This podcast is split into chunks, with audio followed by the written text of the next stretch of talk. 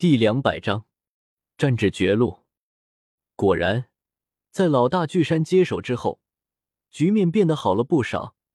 他的武魂融合技比之高明的，确实是更为适合战斗。凭借着强横的身体、超绝的力量和速度，巨山甚至伸手抓住了一只黑暗凤凰，用力的撕扯了起来。力！黑暗凤凰出离的愤怒了，但是他却根本扛不住巨山的巨力。原本融金石铁的火焰，却显得有些无力了。黑暗凤凰在巨山的手中被撕为两段，巨山心中不由得升起一种得意的感觉。看来这黑暗凤凰也不怎么样啊。不过他却没有发现，被他撕裂的黑暗凤凰身上却燃起了熊熊的火焰，并且迅速的融为一体。在一声充满着不祥意味的厉叫声中，被他撕裂的黑暗凤凰竟然完好无损的从火焰中飞了出来。巨山还在与其他的黑暗凤凰对峙着。根本就没有想到，被他打死的黑暗凤凰竟然还能复活。也许是出于默契，又或许是商量好的一般，黑暗凤凰们集体升上了天空中，围着巨山围成了一个环状。不好！巨山心知要糟，但是却根本来不及干扰了，只能眼睁睁的看着他们的行动。六只黑暗凤凰呈环状飞行着。从他们的身体之中，像是陡然间迸发出一股强烈的冲击波一般，一道道暗红色的光芒从他们的身体之上飞出，笼罩住了这一片峡谷。原本已经逃出火焰范围的魂兽们还来不及庆幸，就被这暗红色的光芒扫过，身体又开始衰老起来。这就像是一个领域一般，将在场的所有生灵都困了起来。哪怕是李胜和常威他们也不例外。不过与之前被火星粘到身上相比，这领域燃烧生命力的程度还在可以接受的范围之内。这并不是说黑暗凤凰们做了无用功，相反，在领域的中央，那里已经成为了一片黑红色的火海。巨山站立在原地，被重重火焰包围着。更有黑暗凤凰化身的火焰精灵在不停的攻击他，他狂怒的挥舞着双臂，可惜却是徒劳的。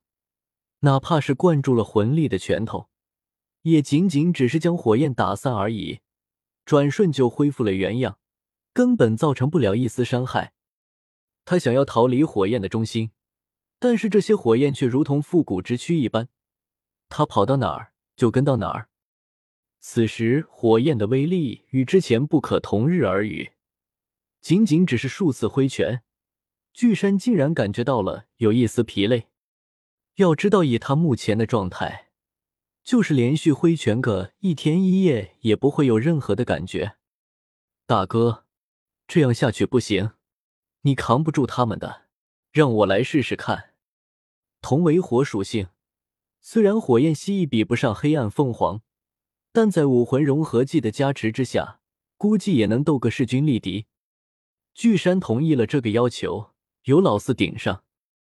原本被围困在火焰中的巨人摇身一变，竟然也变成了类似火焰的物质。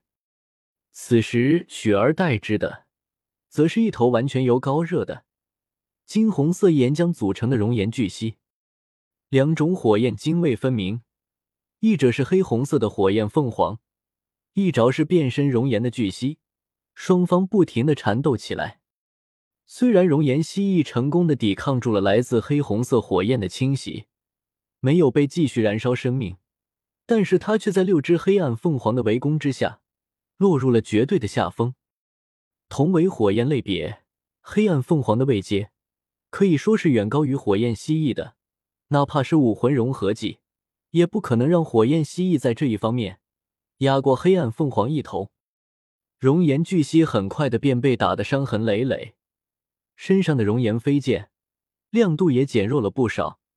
但这还不是最可怕的，最令熔岩巨蜥担忧的是，在他的伤口中燃起了和黑暗凤凰一般的黑色火焰，很微弱，但却坚韧。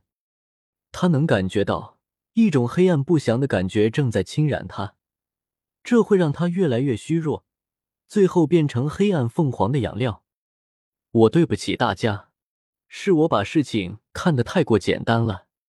在看不到的巨蜥体内，老四满脸苦笑，他没有想到两者之间的差距竟然会那么大。以至于他现在根本扛不住黑暗凤凰火焰的侵袭，这不是你的错，我们从来不会怪任何一个兄弟。虽然他们的组合成立的时间并没有太长，但是他们之间却早已结成了牢不可破的兄弟之情。当初结拜的时候，我们曾经说过要同年同月同日死，看来今天要实现了。他们几人的精神交流，没有人知道。因为此刻还在黑暗凤凰领域之内的魂师和魂兽们，都在疯狂的向外逃窜着。在黑暗凤凰下来的第一波打击之中，死去了不少弱小的魂兽和魂师。现在幸存的都不是弱者，他们逃出去的希望确实要大了许多。李胜还待在黑暗凤凰的领域之内，虽然同样会被燃烧生命，但是李胜却显得毫不在意。仅仅是一点余波罢了，对他还造不成什么威胁。更何况这么长时间所燃烧掉的生命力，他随便嚼两口口香糖就能补回来了。七位魂斗罗与黑暗凤凰之间的战斗，他看的是津津有味。被追了这么久，如今看到武魂殿遭了报应，他岂能不喜？咦，李生倒是发现了一个有趣的身影。那个身影正拖着一条长长的尾巴，和魂兽们混在一起向外逃去。那不是胡列娜又是谁呢？哈哈哈！这妮子不是想逃出去吗？怎么往更深处逃了？胡列娜往更深处逃也是无奈之举。他倒是想要向外逃，可是实力他不允许呀。现在发生了这种事情，李胜也不想管胡列娜是死是活了。是生是死，全看他自己吧。不过李胜还没有认知到一个道理，那就是看热闹有时候也是会付出代价的。原本葫芦兄弟们都感到了生存无望，想要放弃了。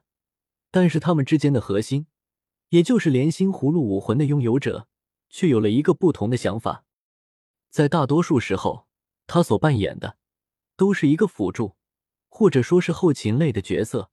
但是他也是有武魂融合技的，虽然他的葫芦武魂没有什么太厉害的攻击能力，但是他的武魂融合技却是强大无比的，不需要语言，也不需要任何动作，仅仅是一个想法的传递，其余六人便同意了他的想法，是生是死，在此一搏，反正已经到了生死关头，再糟又能糟糕到什么程度呢？